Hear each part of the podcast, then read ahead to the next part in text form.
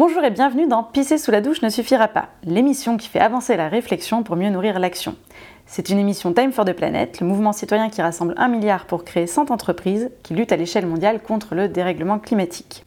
On choisit volontairement d'interviewer des gens avec des points de vue bien variés, euh, avec lesquels on n'est pas toujours d'accord d'ailleurs.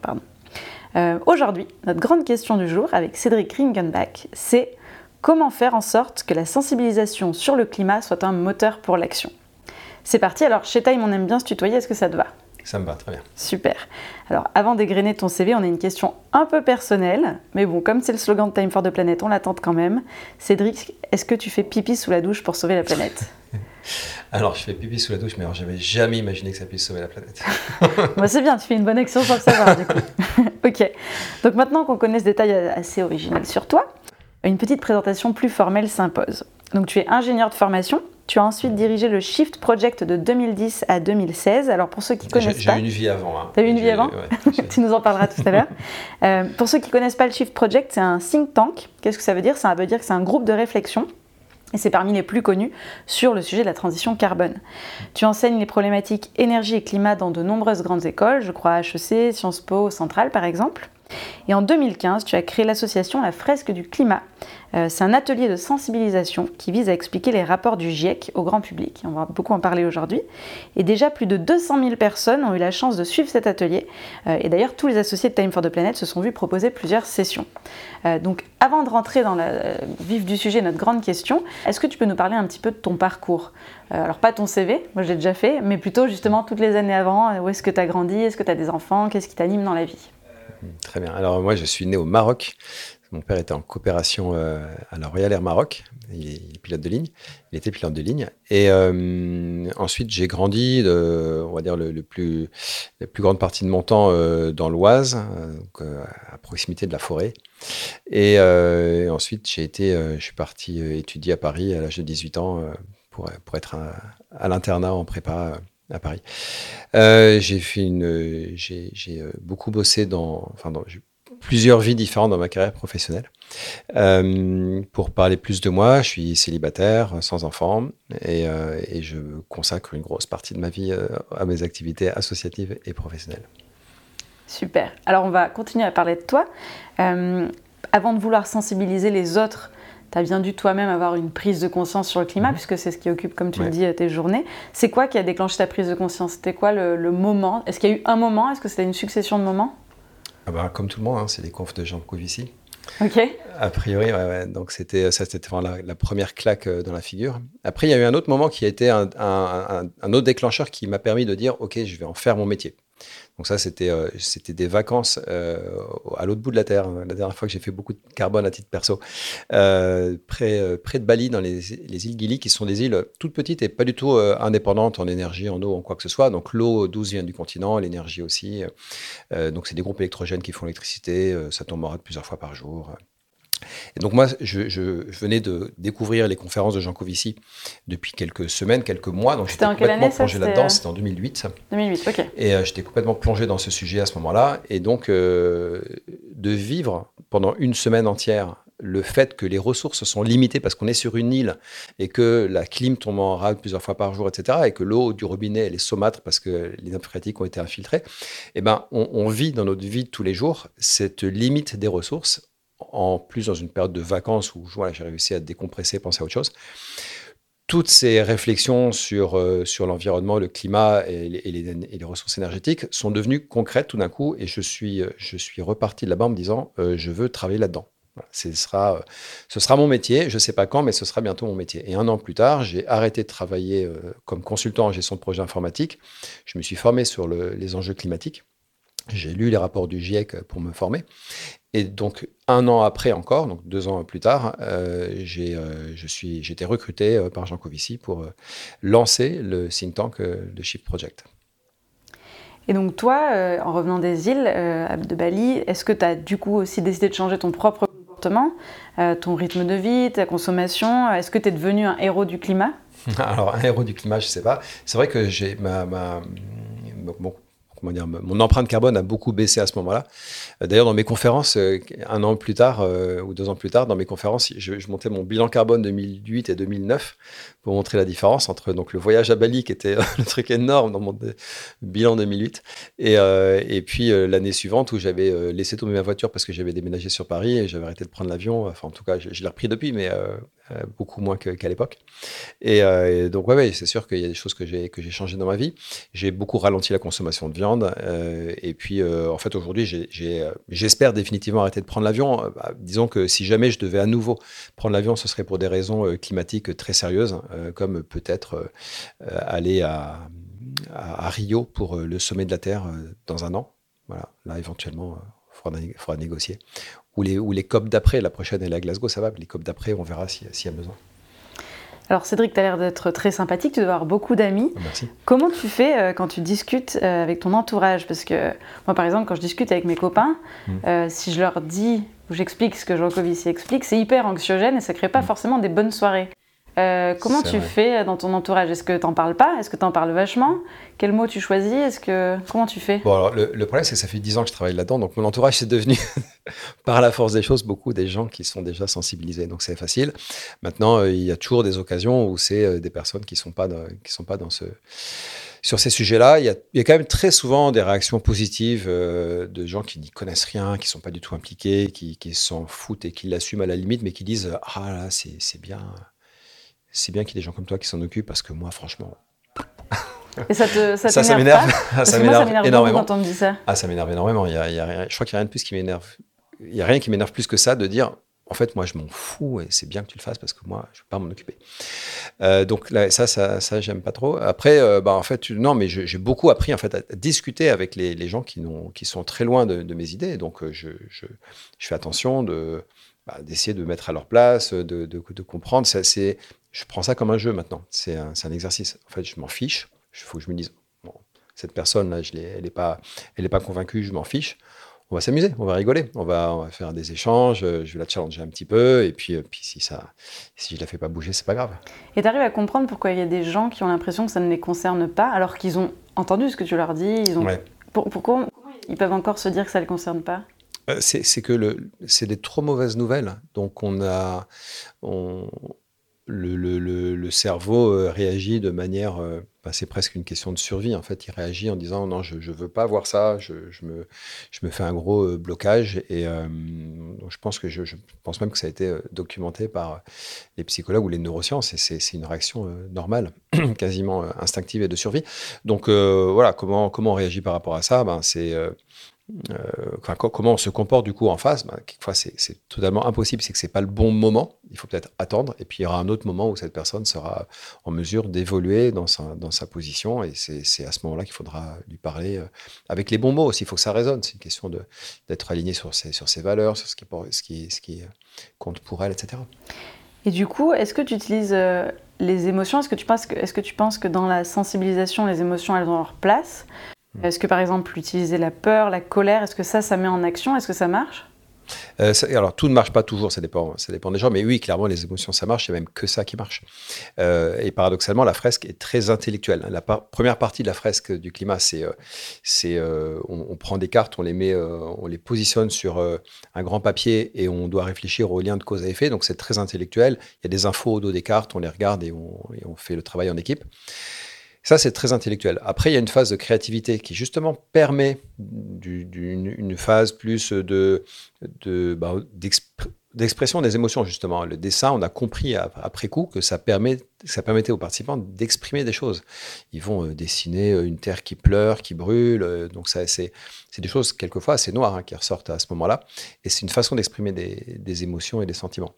Et puis, au moment du débriefing, on commence très souvent par un tour des émotions. chacun exprime en un mot ce qu'il a pensé, ce qu'elle a, ce a pensé. Et donc, on, on, on, ouvre un espace pour qu'on puisse exprimer euh, des choses qui sont de l'ordre du ressenti.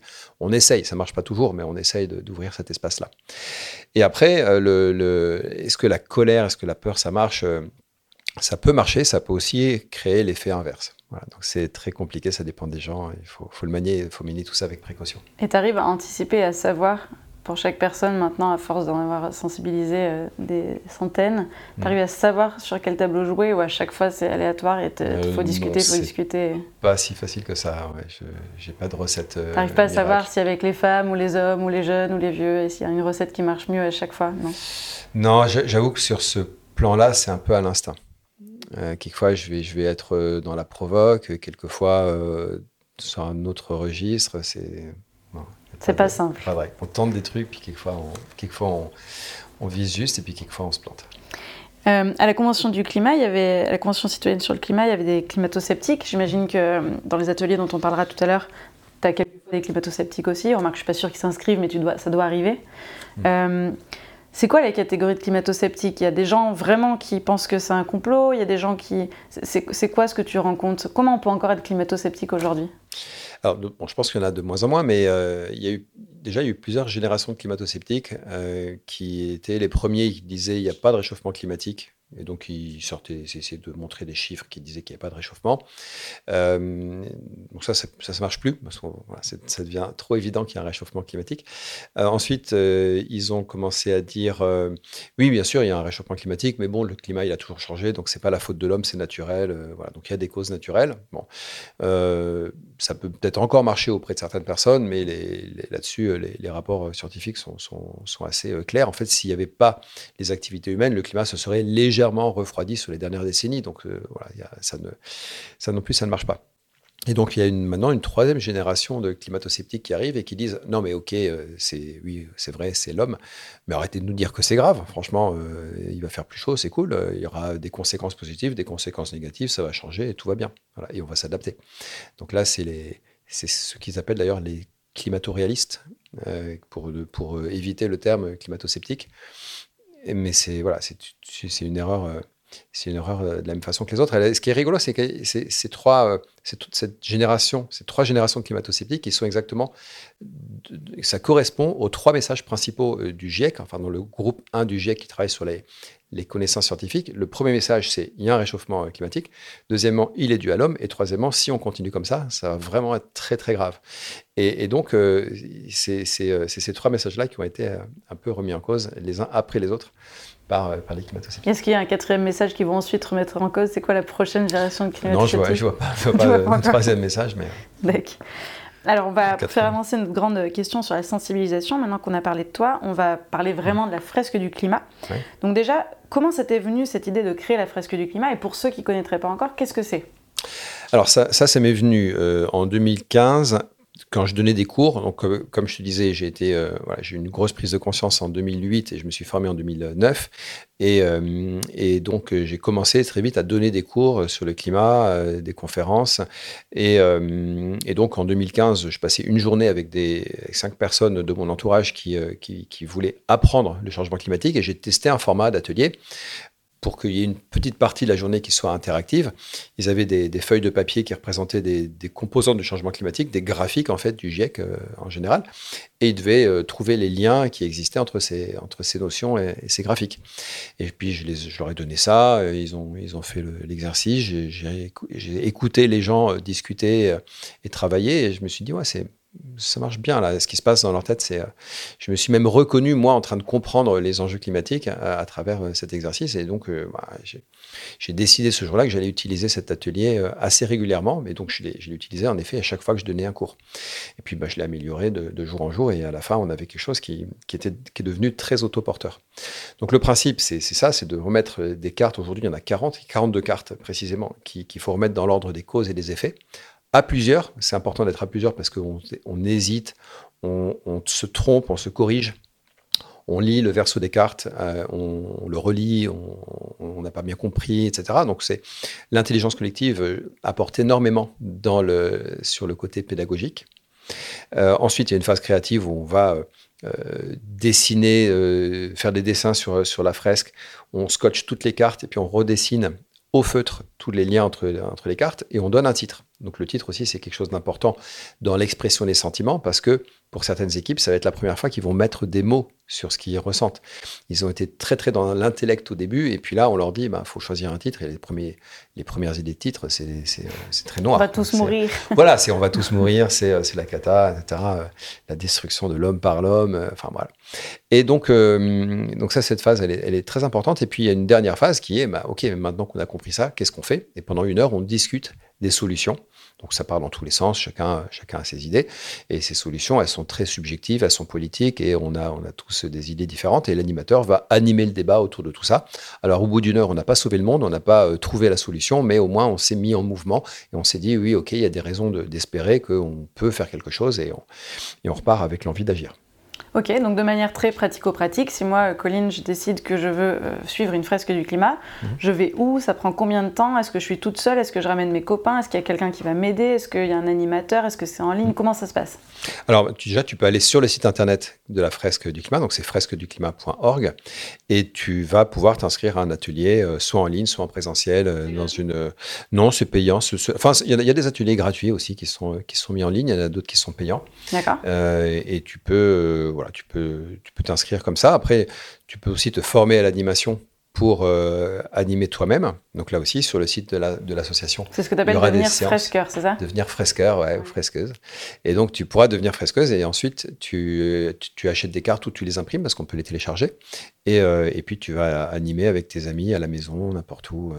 C'est ouvert à partir de 18 ans? Les ados, ça marche? Les enfants, ça marche? Alors, il y a une version enfant une version pour, enfant, euh, ouais, pour euh, des, des, enfants qui ont, on va dire qu'ils savent déjà bien lire. Donc ils sont en fin du CE1 ou CE2, ils ne sont pas en train de déchiffrer quand ils lisent. Et après, ça va jusqu'à la cinquième, quatrième, euh, par là. Et puis pour la fin du collège ou le lycée, on utilise la version adulte, on enlève quelques cartes parce que sinon c'est compliqué, et on, et on part là-dessus. Donc il y a tout, il y a vraiment tous les âges. D'accord. Alors, comme euh, ta gentillesse de nous recevoir, on t'a apporté un petit cadeau. C'est pas vraiment un cadeau, mais bon, on se dit, on verra. Euh, c'est un clin d'œil. Je te l'offre et tu vas me dire ce que c'est. Tu vas le montrer à la caméra, puis tu vas nous dire si tu vois pourquoi je t'offre ça. Qu'est-ce que c'est que ça? Euromillion, My Million. C'est un ticket Euromillion. Est-ce que tu vois pourquoi je, t'offre ça? Je pense que je sais pourquoi tu m'offres ça. C'est parce que l'objectif de la fresque, c'est de toucher un million de participants. Exactement. Bon, accessoirement, tu pourrais cocher des cases et tu pourras peut-être gagner un ah peu bah, d'argent. gagner quelque chose. Mais euh, en attendant, effectivement, c'était pour te faire réagir. Ton objectif, euh, il est chiffré. Hmm. C'est un objectif ambitieux. C'est un million de personnes. C'est un million de personnes en France? Euh, Dans le monde. Dans le monde. Quand on sera à un million, ce sera à 95% minimum en France. Mais, mais c'est un million dans l'absolu. Et donc là, tu as formé 200 000. Donc tu as hmm. pas mal avancé quand même. Hmm. Donc tu penses l'atteindre quand cet objectif du million? Plus tard, dans un an, parce que c'est exponentiel. Donc en fait, 200 000, on ne va pas se dire qu'on est à, euh, un cinquième du, chemin. On est plutôt euh, à. Enfin, c'est sur une échelle logarithmique. Donc en fait, on n'est plus qu'à un facteur 5 d'y arriver. Et un facteur 5, ça se fait en un an euh, depuis le début. Depuis le début, on, a, on fait x5 tous les ans, à peu près. Et donc, dans un an maximum, on y sera. Peut-être même un peu avant. Parce que quand on dit 200 000, c'est sur la base d'un compteur que les gens remplissent et on n'est pas sûr s'ils le remplissent bien. Donc on est peut-être bien au-dessus. D'accord. Et du coup, effectivement, les premières années où tu as lancé ça, tu devais un peu galérer, tu n'avais pas la notoriété que ça a aujourd'hui. Ah bah c'est allé tout doucement. Donc en fait, il y a trois ans, on était, il y avait eu 2000 joueurs, 2000 participants. C'était un peu le lancement, le, vrai euh, moment d'inertie qui, a lancé ce, mouvement, c'est qu'il y a eu un événement dans une école euh, qui s'appelle le pôle universitaire Léonard de Vinci. Et il y, a une personne qui a bien voulu nous faire confiance, me faire confiance pour animer ça pour 900 étudiants. Elle s'appelle Laure Bertrand, elle est responsable des, soft skills à, Léonard de Vinci. Et, je lui suis vraiment très reconnaissante parce, qu'elle a vraiment dit, euh, OK, euh, euh, je te connais pas, euh, je connais pas ton jeu, mais on y va. 900 personnes, deux semaines pour préparer ça, deux semaines donc pour recruter 30 animateurs. Et j'ai réussi à les trouver, je les ai formés, ils sont arrivés, ils ont tous débarqué devant 30 élèves chacun. Euh, c'était un, truc de fou, hein. et, ça s'est bien passé. Et à la fin de la journée, j'ai dit ah oui ok, le truc il passe à l'échelle. On peut vraiment faire des choses en grand avec cet outil. Et, ça, ça a déclenché toute une dynamique. On a continué de former des animateurs. Ils, ont mis et en effet, c'était tout, ça commençait tout doucement. On, faisait des sessions de formation à l'animation. On avait du mal à, avoir 10 personnes. Aujourd'hui, elles sont remplies euh, sur euh, plusieurs sessions d'avance, euh, sur deux semaines d'avance. donc, ça a démarré tout doucement. Mais c'est une exponentielle et donc on a, on a continué comme ça à faire x5 tous les ans et on en est à 200 000. Et donc tu continues de faire dans des écoles aussi, c'est pas que des particuliers. je sais que tu mhm. fais aussi dans des entreprises. Alors tu dis je fais, euh, on fait parce que maintenant il y, a il, y a, il y a 5000, 6000 personnes au moins qui ont été formées à l'animation. 6000, d'accord. 6000 animateurs, qui voilà, animateurs et animatrices qui ont été formés et donc euh, ils animent où ils peuvent, où ils veulent et, euh, et donc ouais, on va partout, on va dans les dans les écoles, dans les, les, universités, on va également dans les entreprises, on va former les, les politiques aussi. On a fait jouer des, députés, on espère faire jouer des, sénateurs, des députés européens. Il euh, n'y a pas de. Voilà, on va, partout et aussi à l'international. Les entreprises, elles te le font faire euh, que pour les dirigeants ou au contraire à tous les employés? Alors, il y a tous les cas de figure. Euh, il y a des entreprises qui vont commencer par les dirigeants. Donc là, c'est vraiment génial parce que du coup, ils sont en général convaincus et puis ils peuvent, prendre des décisions de déploiement assez rapides pour les, autres salariés. ça peut aussi démarrer complètement par la base. Il y a des animateurs qui se sont formés et qui vont qui vont former leurs collègues. Euh, il, peut y avoir euh, juste euh, quelqu'un qui organise une fresque pour un team building quelque part à un moment donné, et puis derrière, ça va faire tache d'huile, ça va se déployer dans, l'entreprise, ça va arriver aux oreilles de la RSE qui va vouloir aller plus loin, déployer un petit peu, et, si on décide de déployer, à un moment donné, il faut bien passer par le, top management, et donc on organise une fresque pour, les dirigeants à ce moment-là. Donc voilà, tous les, schémas qui peuvent exister. Du coup, un peu comme euh, Time for the Planet, tu voulu miser sur un modèle non lucratif et sur le pouvoir de la communauté avec tes fresqueurs. Euh, c'est audacieux comme pari. Pourquoi tu as fait ces choix-là dès le départ Alors, il euh, faut, préciser parce qu'il n'y a, pas que le modèle non lucratif. Si des gens utilisent la fraise dans un contexte complètement euh, gratuit, c'est du bénévolat, les participants n'ont pas payé, bah là, il n'y a pas de droit d'utilisation. Et en effet, c'est très ouvert, c'est une licence qui est très ouverte. Il n'y a pas de droit d'utilisation et ils vont pouvoir l'utiliser. On peut télécharger les cartes pour les imprimer soi-même. Donc, il y a ce modèle-là. Et à côté de ça, il y a aussi des usages payant de la fresque. Donc, un, un, fresqueur qui fait une proposition commerciale à une entreprise, il va faire une facture. Et dans ces cas-là, il reversera 10% à l'association. Et puis, une entreprise qui utilise la fresque en interne va reverser 3 euros par participant à l'association également. Donc, il y, a, aussi un usage euh, payant et, du coup, de l'argent qui va dans, euh, dans les caisses de l'association qui a été créée pour diffuser la fresque et former les animateurs et les animatrices. C'est le métier de l'asso, c'est ça, c'est diffuser et former, euh, former les fresqueurs et les fresqueuses. Comment ils font euh, ces animateurs pour euh, embarquer des gens qui sont à des niveaux de connaissances très différents? Parce que j'imagine que tu te retrouves avec, je sais pas, il y a combien 5-6 participants en général euh, On met en général 6-7 participants autour d'une table. Voilà, t'en as 6-7. tu as peut-être un climato-sceptique, mm. euh, Monsieur Dupont qui, lui, euh, est hyper fan de Jean Covici, à mm. côté, une jeune fille de 17 ans qui a jamais entendu parler du dérèglement climatique, et puis un autre qui est fond convaincu que le nucléaire, ça va tout sauver. Comment tu mm. fais euh, pour embarquer tous ces gens alors qu'ils sont tous à des, dans des endroits de la transition ou à des ah, étapes de la déjà, transition Déjà, si tu as tous ces profils, c'est génial parce que ça va partir dans tous les sens. Et au moins, la discussion, elle sera animée. Euh, ah oui, il y aura une discussion qui sera animée et ça va être chouette. Donc, l'animateur, plus il y a des gens convaincus pour que ça, ça, déclenche des discussions et plus il est content. Donc, après, il va, il va se contenter de modérer, de, de, faire en sorte qu'on respecte euh, la parole de l'autre. C'est pas un cours, en fait, c'est ça que tu veux dire ah bah, C'est pas un cours, oui, mais c'est pas. C'est prévu. Justement, c'est ça qui est intéressant, c'est que c'est pas euh, on n'est pas en train d'écouter quelqu'un qui nous raconte euh, qui nous raconte le, changement climatique. On est acteurs, les, participants, ils sont acteurs de cette, euh, de cette expérience, ils la vivent, ils, y participent, et ils apprennent d'autant plus qu'ils sont acteurs, justement. C'est là que c'est assez puissant, en fait. L'intelligence collective, elle marche bien pour ça. Et c'est pour ça que tu as choisi un mode plus expérientiel, où tu veux que mmh. les gens touchent, tu veux que les gens bougent, qu'ils circulent, qu'ils écrivent, qu'ils dessinent. Parce que c'est une autre manière d'apprendre, c'est ça? Ça ancre Oui, alors en fait, c'était, ça a été euh, très expérimental. Moi, je ne l'ai pas fait exprès. J'ai testé ce format et j'ai vu qu'il marchait. Donc, euh, je l'ai amélioré. J'y suis allé beaucoup à l'instinct. Et puis, avec le recul, plus tard, j'ai compris quels étaient les, les, mécanismes, les leviers qui font que ça fonctionne. Et je me suis dit, bah ouais, en effet, c'est logique, ça marche bien. C'est parce que l'expérience, euh, le collaboratif dans l'équipe, le, côté expérientiel, on touche les cartes, euh, ça, ça marche. La mémoire visuelle aussi, enfin, le, côté visuel de, de, voir euh, physiquement les, les, éléments sur la table, de les déplacer, etc., ça peut fixer les idées. Donc voilà, c'est. Est-ce que la, la, visio a tout tué? Bah non, au contraire, c'était hyper intéressant. Alors, c'est ce qui, ce qui était rigolo, c'est que moi, j'avais toujours euh, refuser qu'on fasse une version euh, numérique de la fresque. Euh, parce que pour moi, ça se passe autour d'une table, on se voit, on, se, hein. voilà, on touche, on se voit, on se regarde, on, il se passe des choses dans l'équipe. Donc, euh, je, je, pensais que c'était totalement impossible. Et puis, le Covid est arrivé, on s'est retrouvés euh, tous chez nous, euh, avec un agenda complètement libéré de toute obligation, puisque c'était le confinement. Et donc, là, on a commencé à regarder la possibilité de le faire en ligne. En une semaine, on avait trouvé une solution. Et on a commencé à réorganiser des événements avec l'association pour faire participer tout le monde. Et il y a eu un pic incroyable pendant le premier confinement l'année dernière de, de gens, de, fresques qui ont eu lieu en ligne. Donc on a trouvé euh, le modèle euh, avec les outils qui vont bien. Euh, on a formé les animateurs pour qu'ils puissent animer et puis très vite on a rempli des tonnes de sessions puisque les gens étaient tous disponibles, euh, parce qu'au début du confinement, on était complètement désorganisé, on n'avait pas encore les réflexes de, bosser à distance et d'organiser des zooms. Donc, euh, il y a eu vraiment une très très grosse, une très très grosse activité à ce moment-là. Et, aujourd'hui, on ne reviendrait pas en arrière, parce que ce côté des fresques en ligne, elles sont, une fresque en ligne, c'est moins bien qu'une fresque ah, en présentiel. C'est ma question. Clairement, clairement, c'est moins bien. Mais, mais c'est à distance. Enfin, je veux dire, on, on, arrive à faire des fresques avec des gens.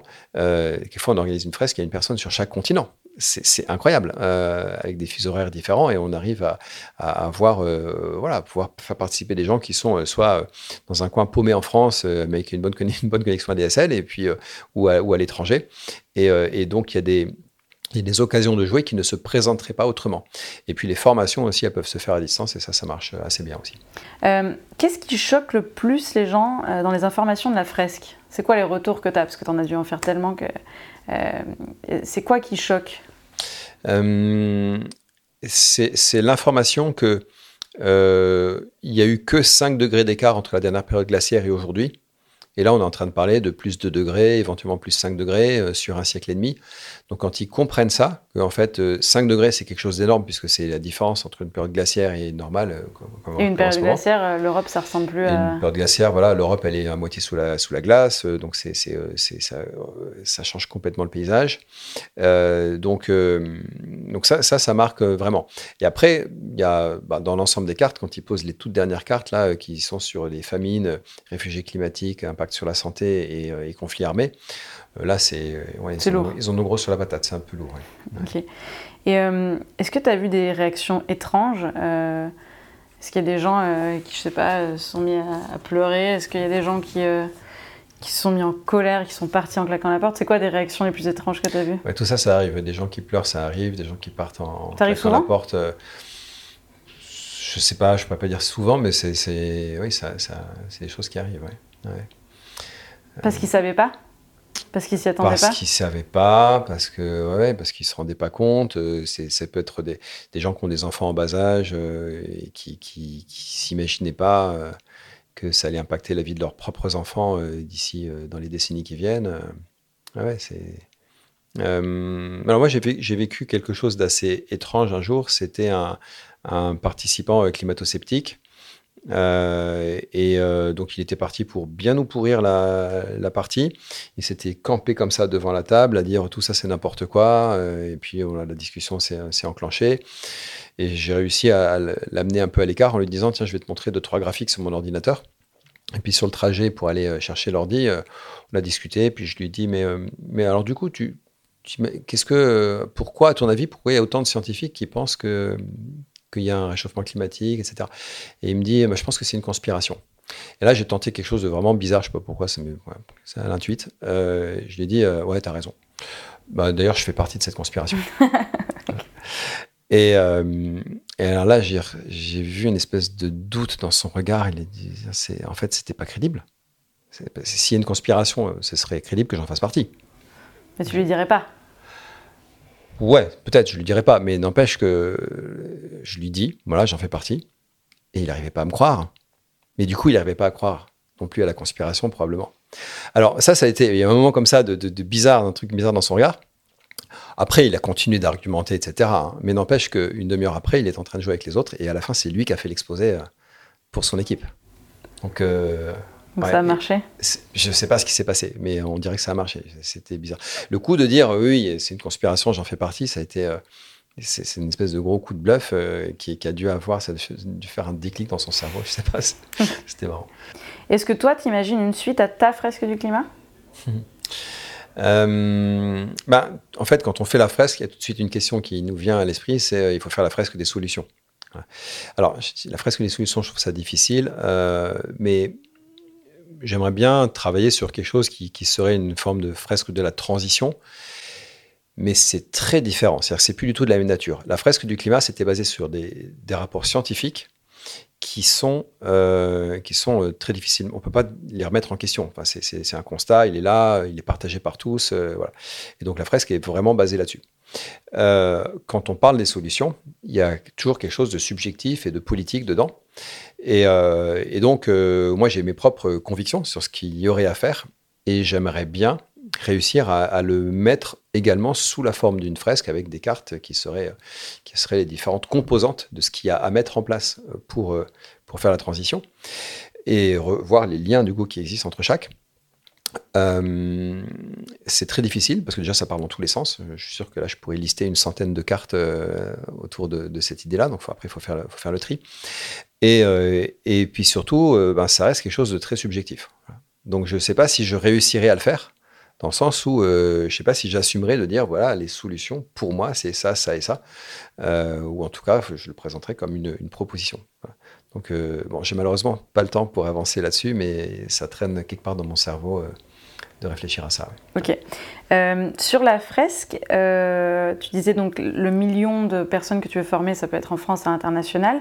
Est-ce que tu as des ambitions internationales? C'est quoi les moyens que tu veux te donner? Est-ce que une fois que tu as fait ton million, tu te dis bon bah maintenant c'est 10 millions à l'échelle internationale Est-ce que tu veux faire une espèce de licence fresque à l'étranger Est-ce qu'il y a déjà des formateurs, je sais pas, en anglais, en espagnol? Comment, comment tu le vois à mmh. l'international? Alors, on est déjà présent à l'international. Hein. Il y a des, des, fresqueurs dans une quarantaine de pays. Donc, quelquefois, il y a juste un, un animateur, une animatrice qui sont présents et puis qui, qui, qui, se débrouillent pour euh, faire quelques animations. Dans d'autres pays, il y a carrément des formateurs, il y a quelques dizaines d'animateurs, euh, donc c'est très, euh, très variable. mais ça reste quelque chose qui, qui vient du terrain. il n'y a pas encore de support institutionnel. Et donc l'ambition de la fresque, c'est de, de trouver un support institutionnel déjà en France. Alors on est en contact avec certains ministères, on commence à échanger. Il y a plutôt beaucoup de sympathie pour le, pour le produit et pour le projet. Euh, et on, le but, c'est de consolider ces, supports institutionnels d'ici la prochaine COP qui a lieu à Glasgow. Donc, on va être présent, si tout se passe bien, pour, euh, pour se faire connaître. Et euh, l'enjeu à Glasgow, c'est d'être présenté à des représentants d'autres pays, des ministres, des diplomates, que sais-je, et qui, dans le but de leur dire, écoutez, voilà, nous, en quatre ans, on est passé de un millier de personnes qui ont joué à un million on est en train d'y arriver. Et euh, chez vous, si vous voulez, on peut faire la même chose, mais euh, donc on part de zéro et on arrive à un million, mais en deux ans. Pourquoi? Parce que nous, en quatre ans, on a construit énormément de choses. On a construit euh, des façons de faire, des outils, des outils pédagogiques, des outils techniques pour gérer tout ça. On a construit le parcours du fresqueur, un label pour les entreprises, et ça, ça a mis du temps. Et, tout ce temps qu'on a passé, ben, il est, on peut le mutualiser, on peut profiter de toutes ces avancées pour aller beaucoup plus vite dans, ces pays. Et, en fait, là où il y a un vrai lobbying à faire aujourd'hui, c'est sur la formation des politiques, de ceux qui prennent les décisions. Les politiques, les décideurs économiques, il faut qu'ils aient les connaissances sur ce sujet. Et aujourd'hui, on est très très loin du compte. Il y a un niveau de connaissance euh, bah, chez n'importe quel décideur qui est euh, le même que... Que, que, monsieur tout le monde en fait. Il n'y a pas, euh, il a pas du tout le, la bonne la bonne prise de conscience et, surtout les bonnes compétences là-dessus. Donc là, il y a vraiment des choses à faire et c'est vrai que c'est un lobbying qu'on essaye de mener et qu'on veut pousser euh, en France et à la COP également. Et euh, ben, c'est long. Euh, pour l'instant, ça, n'avance pas. Il y, a, un vrai enjeu là-dessus. Et justement, ces hommes politiques, ces ministres, ces députés, quand tu leur fais la fresque du climat, ils réagissent comme les Français? Ah oui, ils ont, ils ont les mêmes réactions. Ils disent, ils se disent oui, j'avais déjà entendu parler du climat, mais je ne savais pas que c'était aussi grave que ça. Euh, et, la réaction de beaucoup de participants, c'est euh, mais pourquoi on ne nous a pas dit ça plus tôt? Et, les, responsables politiques ou, les patrons d'entreprise, ils disent un peu la même chose. Quoi. Pourquoi, pourquoi on ne nous a pas dit ça plus tôt? Ok. Est-ce que tu vois des gens plus réceptifs que d'autres? Est-ce que, euh, je sais pas, les femmes, les hommes, est-ce qu'il y a des gens qui sont plus au pouvoir, qui ont plus d'argent, qui prennent plus l'avion? Est-ce qu'il est qu'il y a des est-ce que tu vois des gens qui sont plus sensibles ou en fait pas du tout? Je ne vois pas des écarts qui soient flagrants. Euh, j'ai l'impression que peut-être les femmes sont plus réceptives que les hommes, euh, que là où on va avoir le plus de blocage, c'est sur des gens qui, qui gagnent bien leur vie, prennent beaucoup l'avion, sont, sont vraiment de, voilà, dans, une grosse empreinte carbone et, euh, des gens qui ont un bon niveau de vie. Voilà, il y aura peut-être un peu plus de difficultés à, à, basculer euh, dans la prise de conscience. Mais, mais c'est pas flagrant non plus. Hein. Il y a, y a c'est pas, euh, y, a, y, a, pas un. Il n'y a pas les vieux qui disent non et les jeunes qui disent. Non, même, même ça, même sur l'âge, ça doit jouer un petit peu. Mais après, il y a des études en cours hein, qui, sont, qui sont faites sur sur la, fresque et sur, les, sur son impact euh, auprès du public. Peut-être qu'on aura plus de, visibilité quand ça va sortir. Ouais, des, chercheurs avec la Montpellier Business School qui ont travaillé euh, là-dessus, qui sont en train de travailler là-dessus. Donc peut-être qu'ils vont me démentir et qu'ils vont trouver des, profils types. Mais moi, j'ai pas de portrait robot de, la personne qui, euh, qui est réfractaire ou du portrait robot de la personne qui rentre bien dans le jeu. Parfait. Alors on passe à un petit moment improvisation de notre interview. C'est un petit jeu. Alors celui-là de jeu, je l'ai appelé J'y crois, j'y crois pas. Donc je vais te lire une dizaine de propositions. Tu dois mm. simplement me répondre par J'y crois ou j'y crois pas. Si tu y tiens, tu peux rajouter quelques mots, mais c'est pas normalement le principe du jeu. Alors on va mm. commencer par le très facile, le, le dérèglement climatique. T'y crois ou t'y crois pas? Oui, j'y crois, oui. Ok. Les ovnis les ovnis, ce sont des objets volants non identifiés, donc ça existe, il y a des objets volants qu'on n'a pas su identifier, mais je ne crois pas aux extraterrestres. Ok. Les énergies renouvelables. Tu crois ou tu crois pas J'y crois.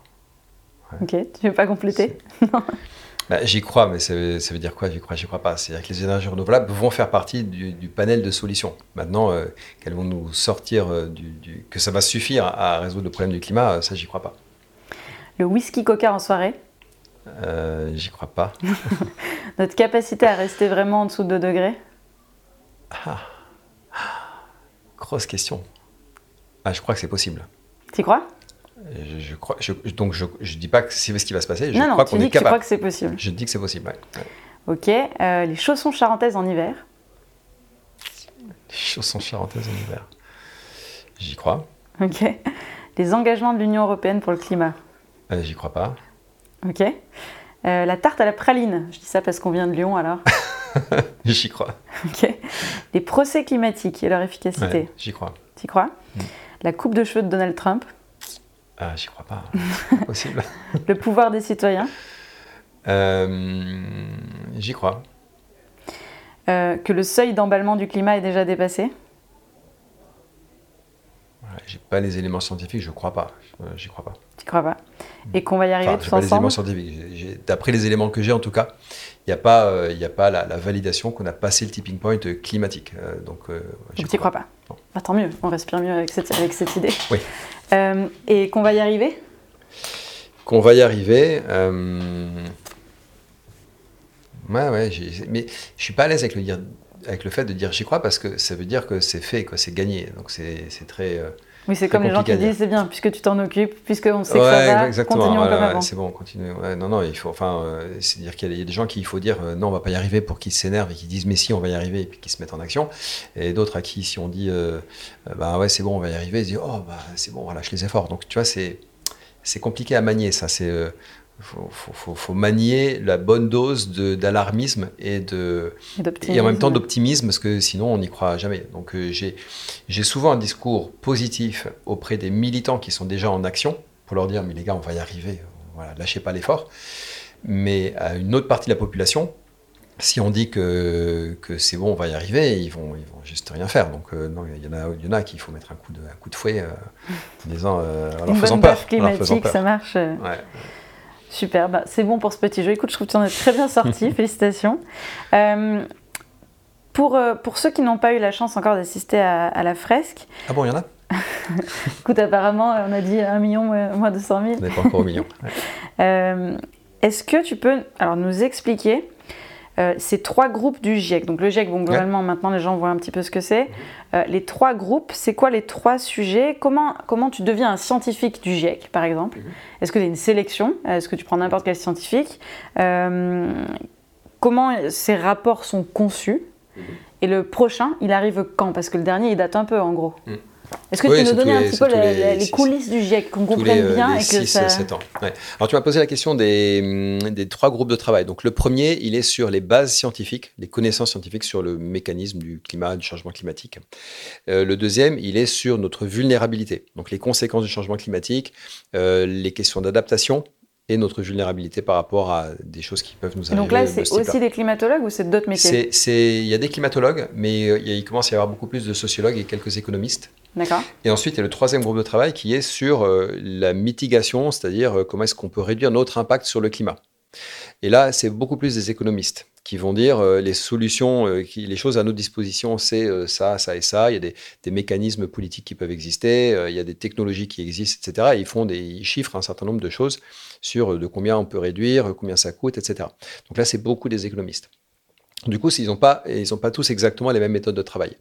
Le, le, le, travail dans le, dans le groupe numéro un, il est beaucoup plus sur le, la revue par les pairs, au même titre que les revues scientifiques. Euh, qui, dont, voilà, qu'on peut tous connaître. Donc, ce n'est pas des scientifiques qu'on a missionnés pour faire des recherches, c'est des gens qui lisent toutes les recherches existantes et trient ce qui est bien et ce qui n'est pas quali, c'est ça un peu l'idée? Et les, alors, comment on devient un, un, membre du GIEC Alors, en théorie, les membres du GIEC sont les États. Le GIEC, c'est un organisme onusien. Donc, il été créé euh, sous l'égide de, l'Organisation mondiale de la météo et euh, du PNU, le Programme des Nations Unies pour l'environnement. Et ces deux organismes ont créé euh, le GIEC, donc, qui avait pour mission de dire les, les hommes politiques se posent des questions sur les enjeux climatiques, il faut que vous les éclairiez avec une synthèse des rapports scientifiques. Donc, on, a des États qui constituent le GIEC, et puis chacun des États va va, va, proposer euh, des, candidats euh, pour, euh, faire partie ensuite du GIEC. Et on essaye d'avoir quelque chose de représentatif avec une, quelque chose qui soit équitable entre les pays du Nord et les pays du Sud. Du coup, dans les pays du Sud, on a quelquefois moins de, candidats et du coup, ils vont être, il y aura une, sélection, enfin une discrimination positive hein, pour qu'ils fassent partie du GIEC, ce qui est une très bonne chose parce qu'ils vont avoir vraiment un, regard différent sur, les sujets. et alors après, une fois que qu'on a ce cet ensemble de scientifiques qui vont pouvoir contribuer. Leur travail n'est pas de faire de la recherche directement. Ils vont plutôt regarder la littérature scientifique, la lire et faire de la synthèse. Donc c'est leur but, c'est de faire une synthèse de toute la littérature scientifique des sujets qui se rapprochent de près ou de loin du changement climatique. Et ils mettent ça dans un gros rapport. Donc le premier en 90, il faisait 1000 pages. Et le dernier, alors le, celui qui est, qui est déjà sorti, il faisait 5500 pages. Le prochain, euh, je ne sais pas combien il fera, mais il pourrait, euh, il pourrait atteindre les 10 000 pages à la limite. Euh, c'est des, très, très, gros, très, très gros rapports et ils sortent tous les 6-7 ans. Et donc le prochain sort? Alors, il, commence à sortir cet été. Le groupe numéro 1 devrait délivrer son, son rapport dans le courant de l'été vers le mois d'août. Et, et, le dernier, un an plus tard. Donc 2022, il y aura les trois groupes et la synthèse qui sortira en, tu as une synthèse en plus des trois groupes, c'est ça? Et il y, a aussi une synthèse. Donc la synthèse, c'est pas un groupe de travail, c'est l'ensemble des groupes qui, euh, qui rédigent une, Et pour euh, les gens qui n'ont pas 10 000 pages, le temps pour lire 10 000 pages, il y a... Ils font la fresque. Excellente réponse. non, alors il y a plusieurs niveaux de, de, résumé. Donc, as, euh, donc, si tu veux, tu as les 5500 pages du dernier rapport qui sont à peu près gros comme ça. Euh, ensuite, il y a les résumés techniques des, de chacun des, de l'ensemble des trois groupes qui sont comme ça. Donc, chacun des résumés techniques, c'est 150 pages à peu près. Ça, c'est accessible pour euh, Madame. Oui. Ah, enfin, bon, c'est un peu technique. Genre, moi, je peux comprendre ou pas? Ah oui, enfin, c'est, des fois c'est chiant à lire surtout. Hein. Ah c'est, un peu technique et c'est très chiant à lire. Mais euh, bon, moi je me suis formé en lisant ça, en lisant les résumés techniques. J'ai pas lu le, gros rapport. Non, non. de temps en temps, je vais chercher un truc dessus, mais j'ouvre le PDF et je fais un contrôle F pour chercher un mot, voir si je trouve des choses. Mais c'est, euh, je l'ai pas lu. Euh, et puis après, il y a les résumés aux décideurs qui font 30 pages chacun. Donc il y a 3 fois 30 pages ou la synthèse, 40 pages, la synthèse totale quoi. 40 pages là pour le coup, ça commence à être vraiment très résumé. Mais, euh, Et ça, tout le monde peut comprendre Ou faut quand même un petit peu connaître le sujet ouais, ouais, c'est, les, synthèses euh, pour les décideurs sont dans un langage un petit peu plus compréhensible que, que les résumés techniques, mais euh, ça reste un peu chiant à lire. D'accord, donc il faut vraiment faire la fresque. Voilà.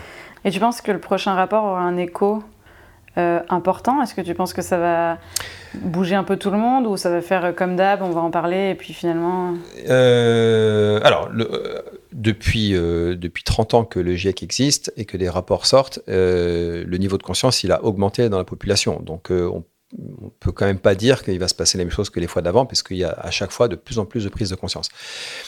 Par contre, c'est vrai que le, niveau de prise de conscience, il n'est pas, pas encore là, il n'est pas suffisant.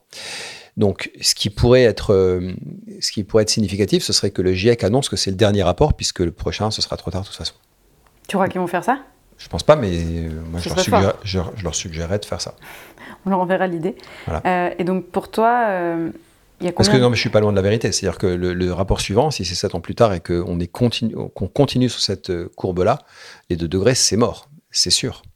Donc, ça ne veut pas dire que c'est la fin du monde, mais euh, de degrés, euh, on, sera, on sera sur une trajectoire de degré et demi, 3 euh, degrés, ça commence à être vraiment, vraiment méchant. Et donc, oui, il serait, il serait légitime de dire on ne fera pas de rapport. Si, si, les choses ne changent pas, ça ne sert à rien de continuer à, faire les guignols pour, pour essayer d'alarmer la population et les décideurs si ça ne sert à rien. Je pense que ça, ça pourrait faire un électrochoc. Donc, toi, ce que tu dis, c'est que en 6-7 ans, euh, dans 6-7 ans, si rien n'a changé, c'est plié, quoi. Bah, ça, devient, ça devient vraiment très grave. Ce chiffre des 2 degrés, moi, je... il m'énerve un peu, parce que beaucoup de gens croient que ça veut dire 35 au lieu de 30... enfin, 37 au lieu de 35 au bord de la piscine, quoi. Mm. Euh, ce que tu expliquais dans... tout à l'heure sur la fresque, c'est que quand les gens comprennent ce que ça veut dire plus 5 degrés, mm. euh, et qu'effectivement c'était la moitié de l'Europe qui était couverte de glace, ils commencent à dire bah, du coup 2 degrés c'est quoi?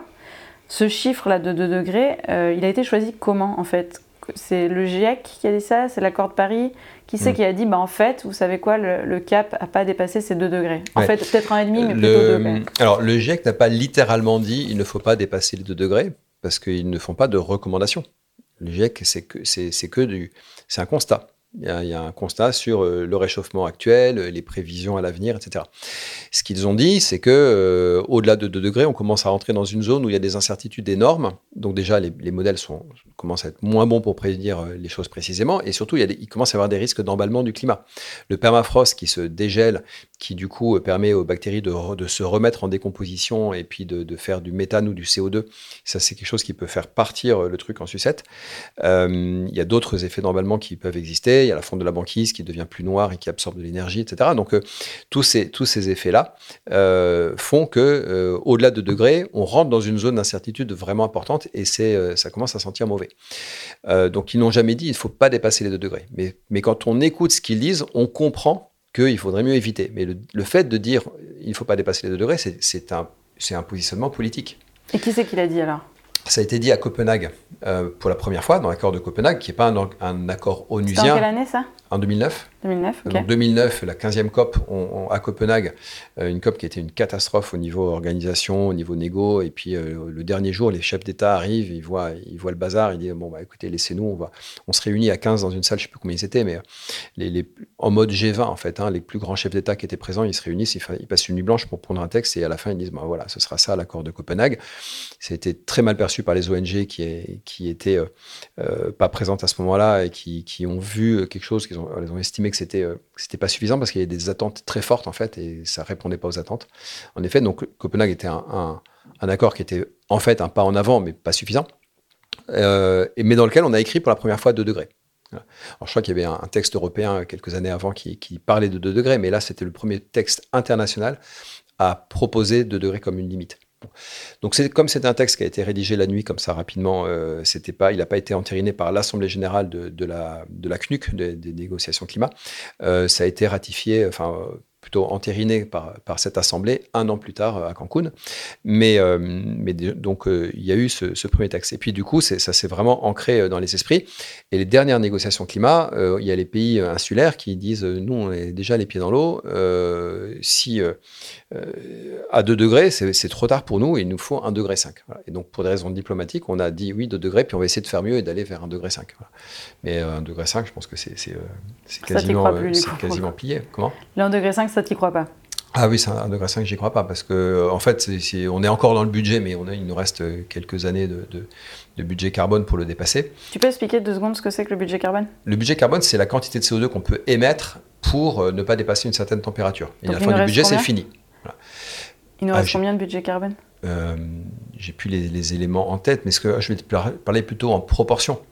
Euh, on était, euh, il y a quelques années, on était aux deux tiers du budget carbone pour les deux degrés. Et c'était déjà il y a quelques années, donc je pense qu'on est je ne vais pas dire de bêtises, mais l'ordre de grandeur, c'est qu'il reste plus que moins d'un quart du budget carbone pour les 2 degrés. Et c'est là où c'est tout ce qu'on a. C'est pour ça que voilà, il faut qu'on descende très vite maintenant dans les, en termes d'émissions de, CO2, donc qu'on fasse du moins 5% par an au niveau mondial sur, sur tout, le, temps qui nous reste, pour rester dans ce budget carbone. Donc c'est vraiment extrêmement court. C'est quoi qui est le moins bien compris dans le dérèglement climatique? Tu parlais euh, un petit peu du permafrost, c'est ce qu'on appelle aussi une boucle de, de rétroaction.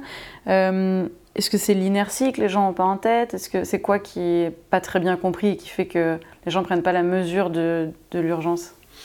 C'est les ordres de grandeur sur les notions de temps, en fait. C'est l'inertie du changement climatique et le, le fait qu'il va falloir aller très très vite pour euh, réduire les émissions de CO2. Euh, on ne se rend pas compte de ce que veut dire faire moins 5% par an euh, tous les ans.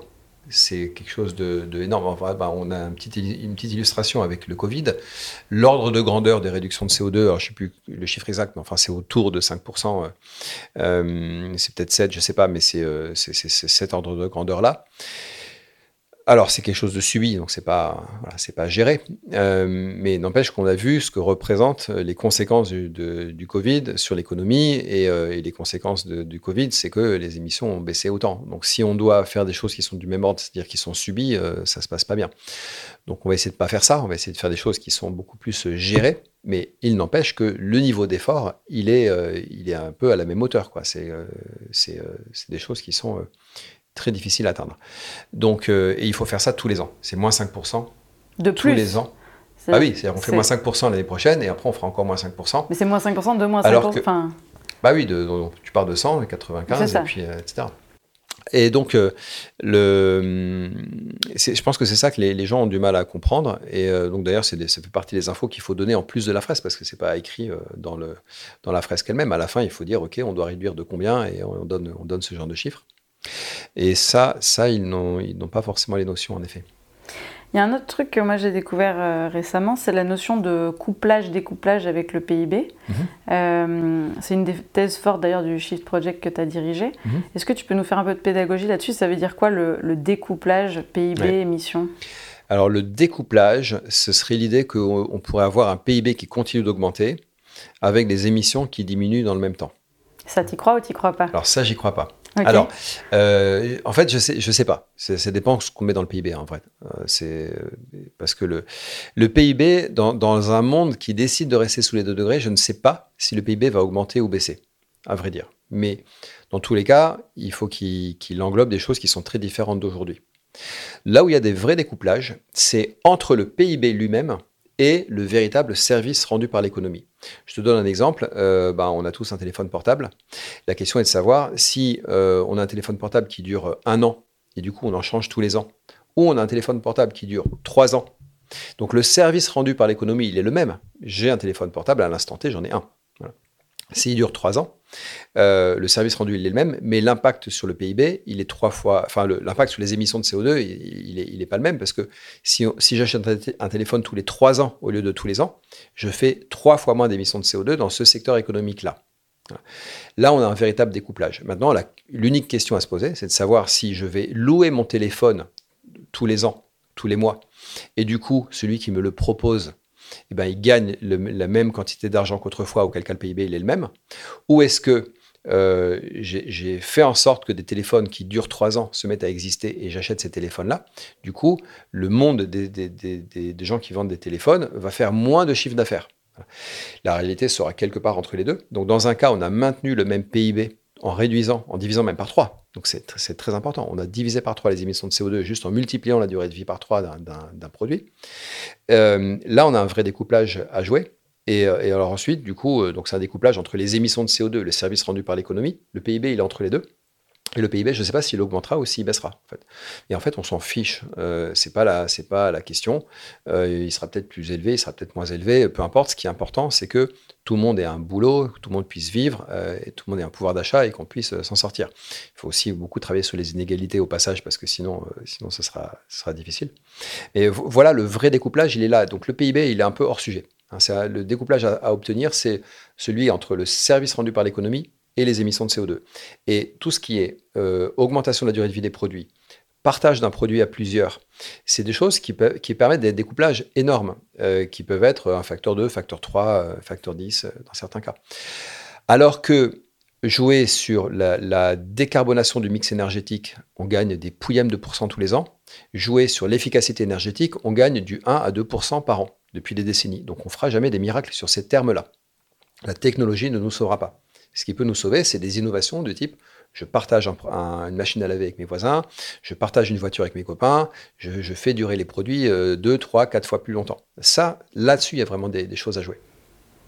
C'est l'économie du, service ou de la fonctionnalité. Oui, euh. on change, les, on change le, rapport à l'économie, on change le business model. Et les entreprises qui veulent survivre vont vendre un usage au lieu de vendre un produit. Et, là, elles ont une chance de s'en sortir. On avance un tout petit peu sur notre grande question du jour, donc le passage à l'action suite à la sensibilisation. Euh, c'est quoi les plus belles actions qui ont découlé de la part des gens qui ont assisté à tes fresques? Euh, moi, j'ai vu quelque chose d'assez impressionnant. On a fait jouer euh, le, conseil d'administration d'un réseau de transporteurs routiers. Et le président, euh, à l'issue de ça, a fait un communiqué de presse auprès de, ses membres, enfin un communiqué plutôt auprès de ses membres, pas forcément un communiqué de presse, qui disait ben, jusqu'ici, on s'est plutôt opposé aux, réglementations, aux changements de réglementation qui nous impactaient. Euh, à l'avenir, il faut qu'on soit moteur, il faut qu'on soit acteur de ces, de ces changements. En fait, ils ont compris un truc, c'est que si on change les règles du jeu, ben, on les change pour tout le monde en même temps, pour tous les acteurs, et donc ben, on va s'adapter. Donc certes, le, le, service rendu va coûter plus cher, mais vu qu'il sera plus cher chez les voisins aussi, ben, c'est bon, on est, euh, on est sur, un, sur des, conditions de de jeu économique où tout le monde peut, tout le monde peut tirer son, épingle du jeu. Et il n'y a pas de problème avec un changement des règles du jeu. Et en fait, ils ont compris qu'il fallait même être acteur de ces changements de règles du jeu, prendre de l'avance sur les concurrents et ensuite euh, bah, essayer de s'en sortir mieux que les autres. Et c'est un, vrai euh, basculement intellectuel. Et, c'est vrai que c'est les, sujets qu'on avait évoqués ensemble pendant le débrief euh, de la fresque qu'on a fait avec eux. Euh, et, là, ça a porté ses fruits, et puis c'était manifeste à travers ce, communiqué. J'étais vraiment impressionné. Est-ce qu'on a passé ce fameux cap, ce fameux, comment dire en anglais, tipping point dont on parle dans les révolutions, dans les changements de mentalité, pour que la, pour que la société bascule entièrement et se mette en mouvement Est-ce qu'on a atteint ce le fameux social, pourcentage Le social tipping point, le, point de bascule sociétal, non, je ne pense pas qu'on l'ait passé, mais, mais j'espère qu'on est en train de s'en rapprocher à, à grands pas, parce qu'il est temps. Tu penses qu'il y a euh, combien de pourcents de Français, par exemple Il faudrait qu'il y ait combien de pourcents de Français qui aient compris le truc pour que ça... J'ai beaucoup de mal à dire des chiffres comme ça, parce que ça veut dire quoi être conscient euh, Ça veut dire quoi avoir compris euh, Il y a des niveaux, c'est graduel en fait, donc il faudrait arriver à, donner un... À pouvoir quantifier des choses qui sont elles-mêmes très délimitées. Voilà, dire j'ai compris, ça veut dire quoi euh, on pourra, compter les gens qui ont fait la fresque, mais ça, c'est que, que un indicateur, c'est pas, pas suffisant. Tous ceux qui ont fait la fresque n'ont pas tous compris. Euh, une bonne partie, mais pas tous.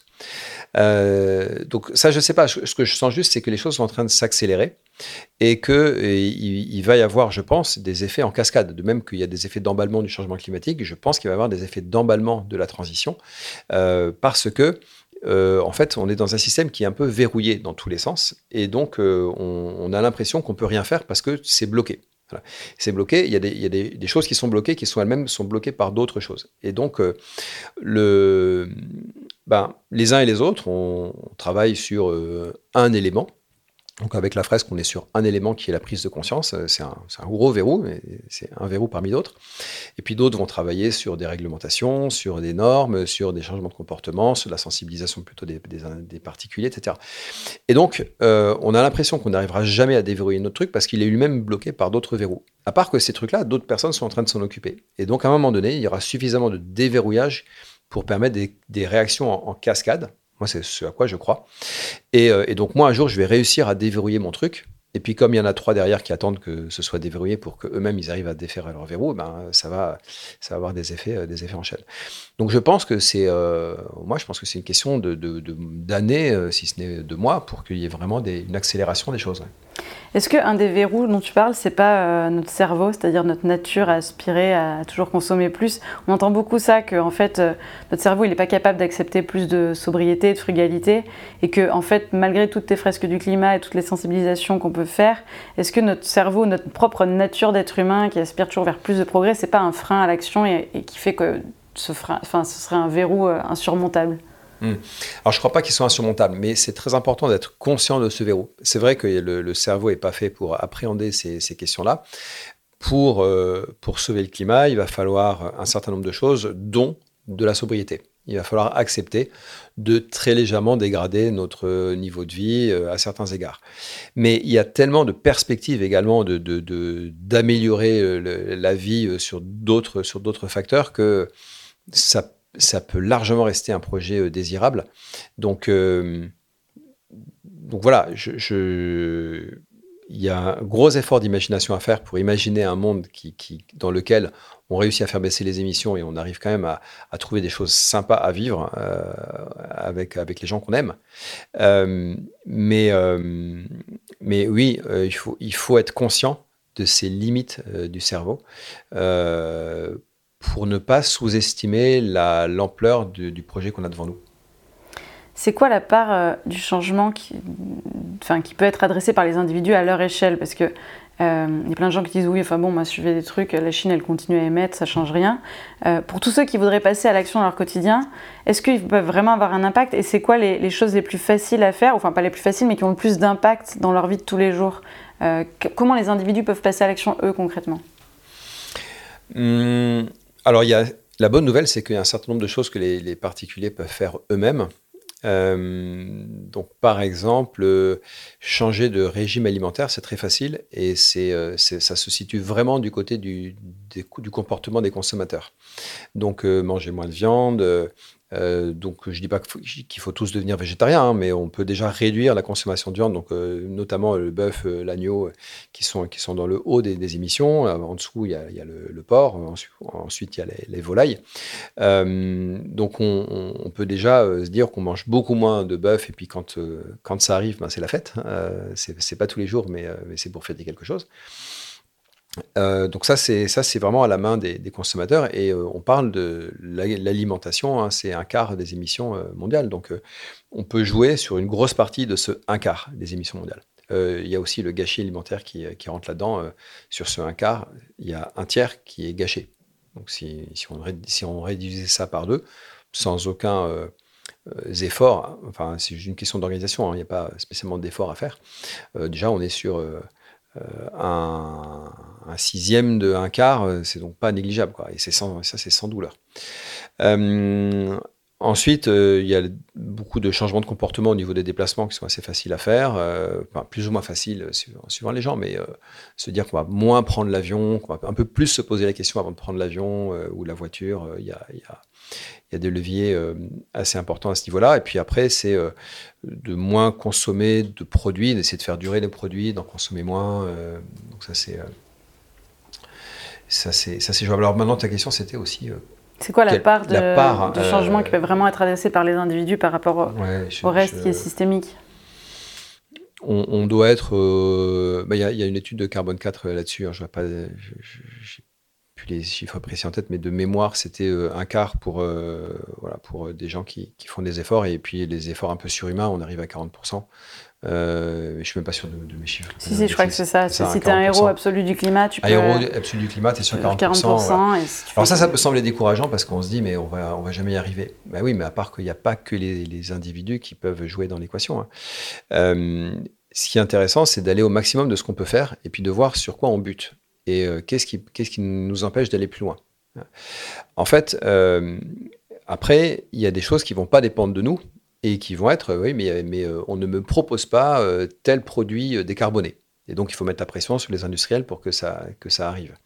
Donc, ça va être soit des normes, des, des, des, normes, un prix du carbone, ou des, des législations des interdictions de certains produits qui vont, qui vont permettre d'y arriver.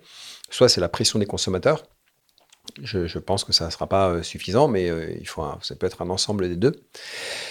Donc, euh, il y a, des, changements de règles du jeu qui doivent arriver, qui passent par le politique et qui doivent ensuite s'appliquer aux entreprises et aux particuliers. Et là, on va pouvoir progressivement y aller.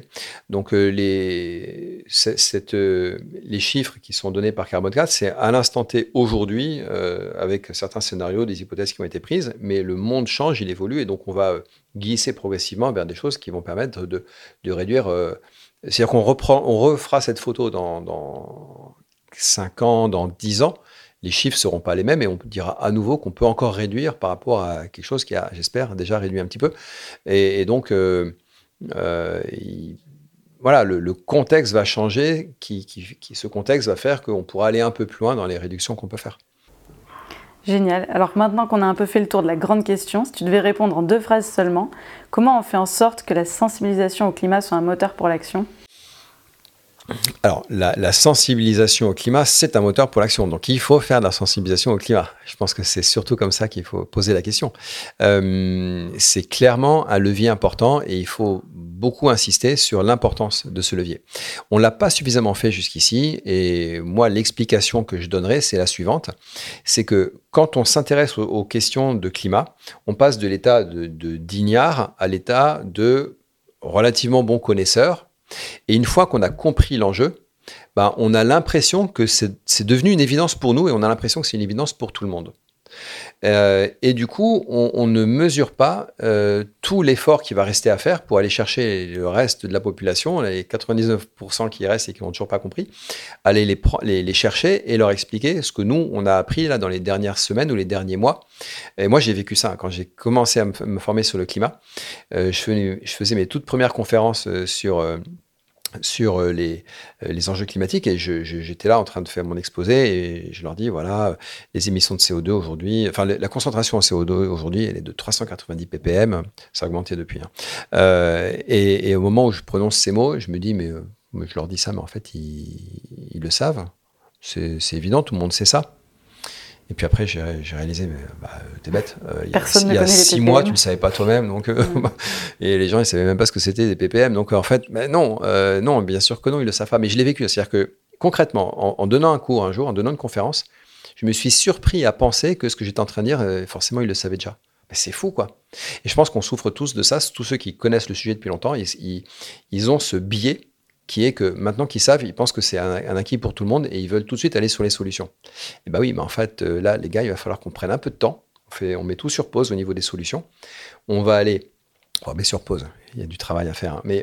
Mais, c'est important de, de, commencer vraiment par euh, aller chercher l'ensemble de la population qui n'a pas encore pris conscience. Et tous ensemble, on va chercher des solutions. Parce que ça se trouve, les autres, les autres ils auront d'autres idées que les nôtres. Hein. et c'est peut-être les leurs qui seront les meilleures. Donc euh, voilà, c'est vraiment la priorité. Euh, c'est de faire cette sensibilisation pour qu'il se passe enfin des choses vers la transition. Et puis, euh, puis très vite, on va se mettre à, bosser sous les solutions, mais ça, ça, ira mieux quand on sera plus nombreux. Alors justement, dernière petite question. Euh, Denis, je crois, a eu la chance de te présenter Time for the Planet. Est-ce que pour toi, ça fait partie des solutions intéressantes? Ah bah oui, parce que le, financement des solutions, ça va être un levier énorme. Il y, a, il, y a, déjà de, de, définancer, euh, pas, le bon mot, de sortir les financements euh, de, tout ce qui est fossile, tout ce qui est, euh, pollue énormément. Et, il faut aussi flécher de l'argent vers, les solutions. Donc, et en plus, c'est quelque chose qui, se, tourne vers le, grand public qui va pouvoir investir de l'argent directement. Donc, ça fait clairement partie des solutions. C'est, c'est pédagogique, c'est-à-dire qu'on va présenter des projets, en parler, expliquer pourquoi ils ont un impact. Et, euh, ensuite, ça, mobilise des gens dans leur, euh, dans leur épargne. Donc, c'est quelque chose qui, les touche de très près. Donc, ça va sensibiliser tous ceux qui vont donner de l'argent.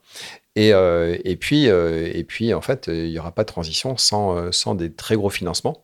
Donc, c'est une des solutions pour financer. Et ça va venir des particuliers qui décident d'y aller. Donc, donc très bien. Alors ça ne sera pas suffisant, c'est comme tous les projets, hein. ça sera très loin d'être suffisant.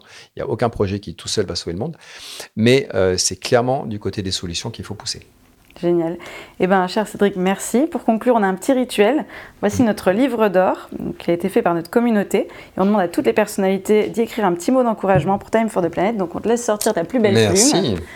Euh, et puis, à la fin, tu nous le liras. Et puis, merci beaucoup pour cette rencontre. Merci à toi. Merci, Colline. Merci pour ce moment d'échange très sympathique et bravo pour le projet de Time for the Planet. On a besoin de l'énergie de tous pour y arriver. la fresque du climat pour sensibiliser, Time for the Planet pour financer les solutions et tous les citoyens pour basculer dans la transition. On ne lâche rien.